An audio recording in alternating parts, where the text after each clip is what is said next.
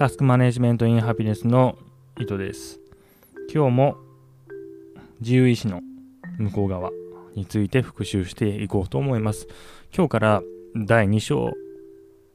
決定論と運命論に入ります。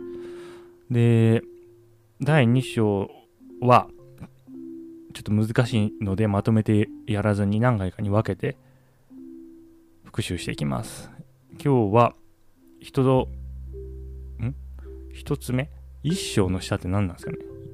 一節？なのかな？その1つ目の決定論と運命論の違いについて見ていこうと思います。で、まあ、まず運命論って何かって話ですね。で運命論っていうのは何かそのあらかじめ決まっている運命まあ神に神が描いた自分では預かり知らぬ筋書きを演じさせられていた操り人形みたいな存在になってしまうというような風に理解される運命ですね。これが実際に存在して人の将来を定めているというような考え方です。で、このような考え方をすることを運命論と呼びます。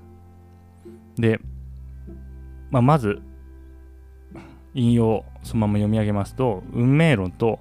因果的決定論との最大の区別はどこにあるか？それは因果的決定論は目的論の要素を含まない思想であるのに対し運命論が本質的に目的論の一形態として解される思想であるというところにある。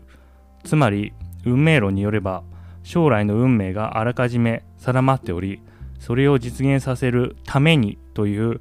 終着点の指定が不可欠の要素として想定されている。あるいはそれはどこへという問いかけと抜きがたく結びついている。このように運命論が運命論である限りそれは運命と呼ばれる終着点を目指し実現させるための仕組みや働きを想定していなければならずこの点でそれは目的論的でしかありえない思想である。まあこういう話ですね。これ分かりやすいですね。この説明というのは。運命論っていうのは目的論の一形態であるのに対し因果的決定論っていうのは目的論の要素は含まない考え方ですと。いうことです。あでこれ話それるんですけど終着点ってえっ、ー、とねあれ？ギリシャ語だっけ？でなテロスっていうらしいんですよ。でそれは英語のエンドってありますね。終わり。エンドっていう単語の元になってるらしくて。でエンドって目的って意味も含むんですって。その本来のね語源から考えると。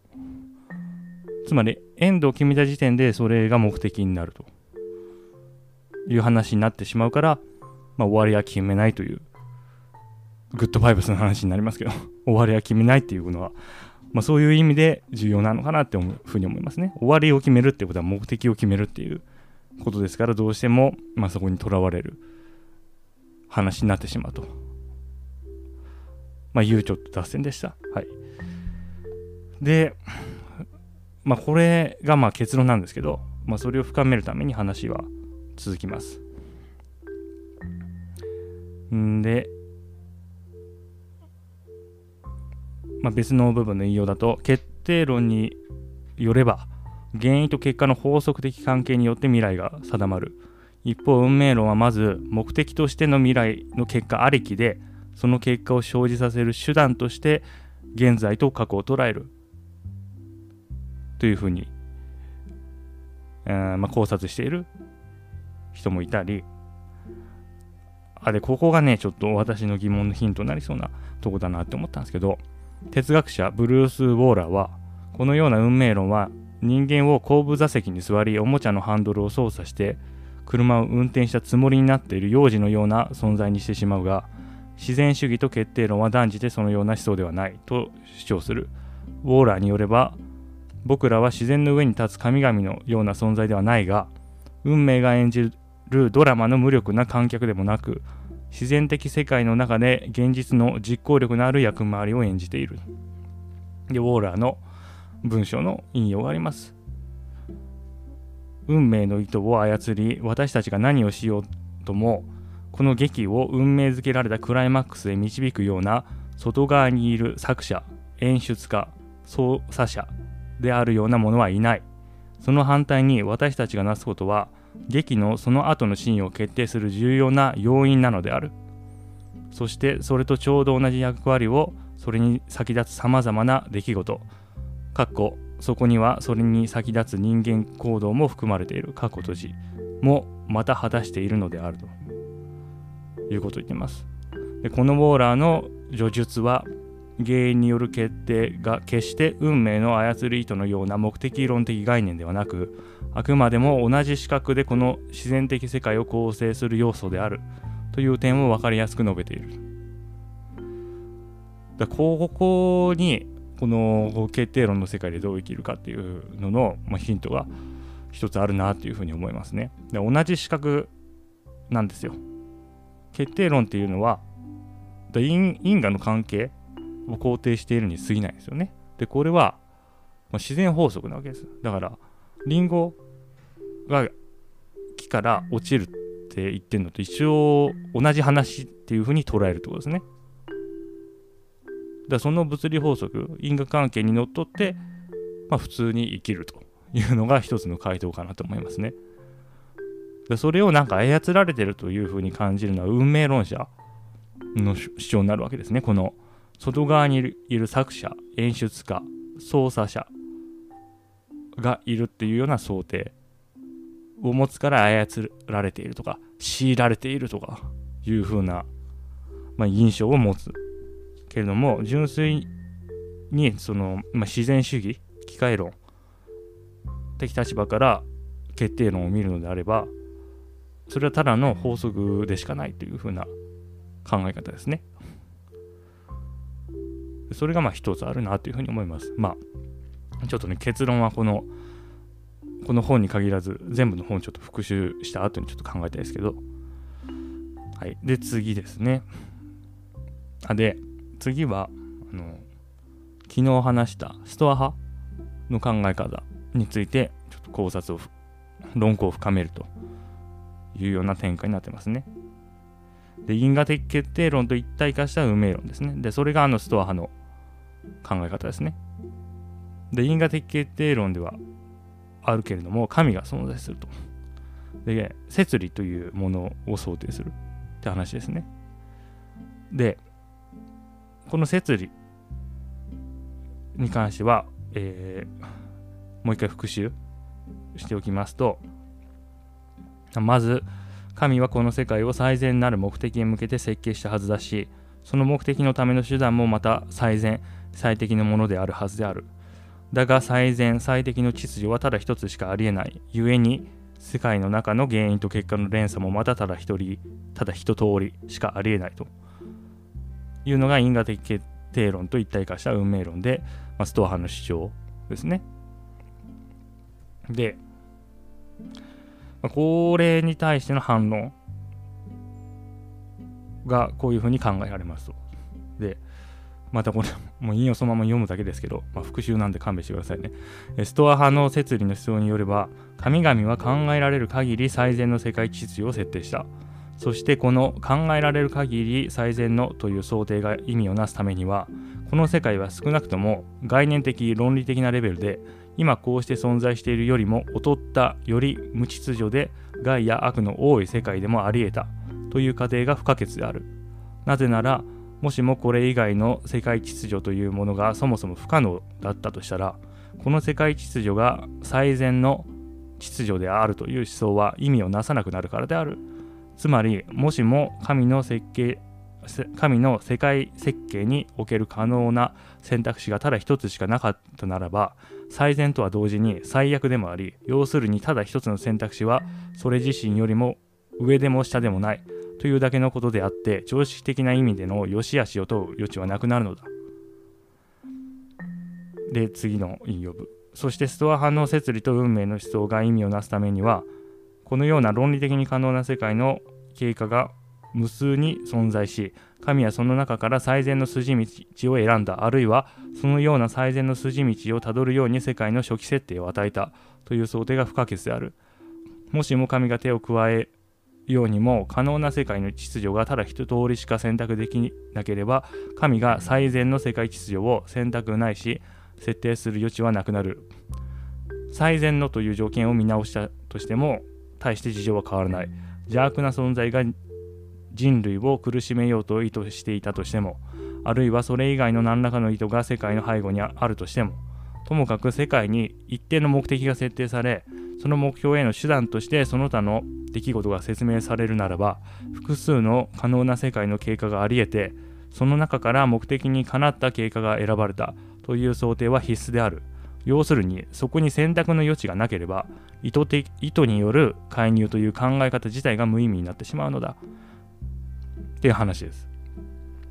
まあその通りですよね。でこれに対しての反論は2つあると。これも1つ目がもう徹底抗戦ですね。でスピノザの立場がこれに当たりますと。一つの解釈によればスピノザはこの主張によってこの世界のもの以外の因果系列は全て論理的に不可能であり厳密に言えば思考すらできないという思想を意図していたとされる。スピノザの思想の解釈についてはこの後取り上げるがこの極端な立場を取るならば摂理の思想は端的に不可能になると。いう話ですね。これが一つ。あでちなみにこのちょっと待ってくださいね。ちょっと待ってください。あの作者の方の名前が正しい読み方がわかんないんですよね。ちちょっと時間くださいこれ。ちゃうちゃうちゃうちゃううん。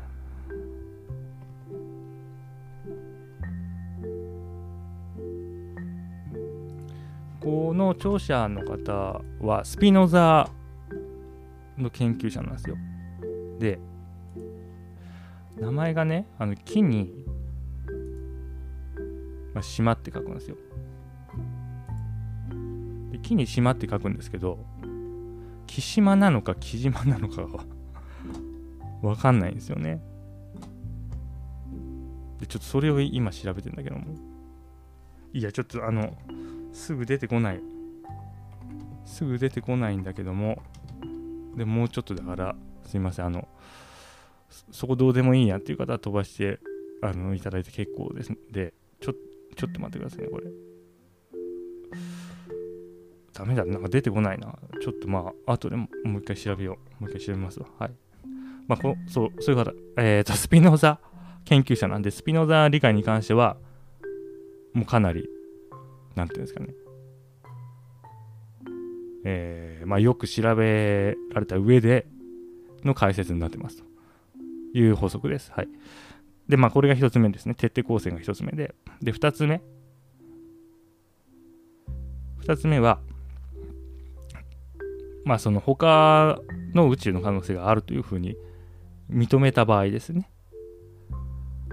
えー、つまり、もし仮に世界の事物がこの宇宙での配置とは異なった配置をとっていたなら、世界の出来事の経過も異なった筋道をたどるはずであり、したがって可能な宇宙の経過が複数あり得るはずだ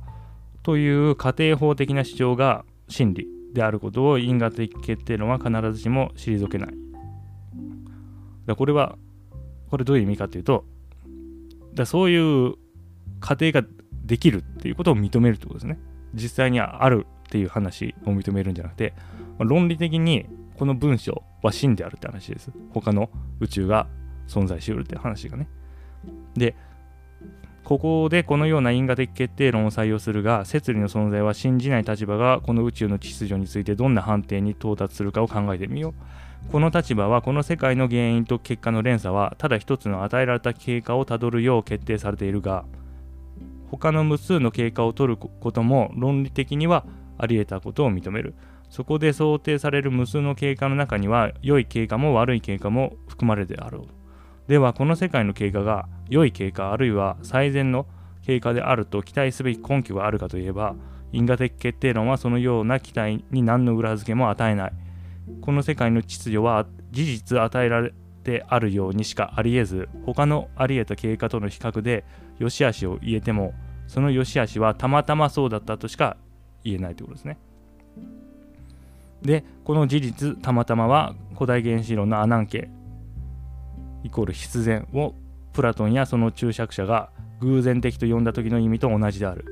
つまりそれは因果関係に関しては必然的だが目的論的な方向づけを書いているという意味でたまたまであり偶然的なのでありこれが因果的決定論がこの世界の因果系列について言える全てである。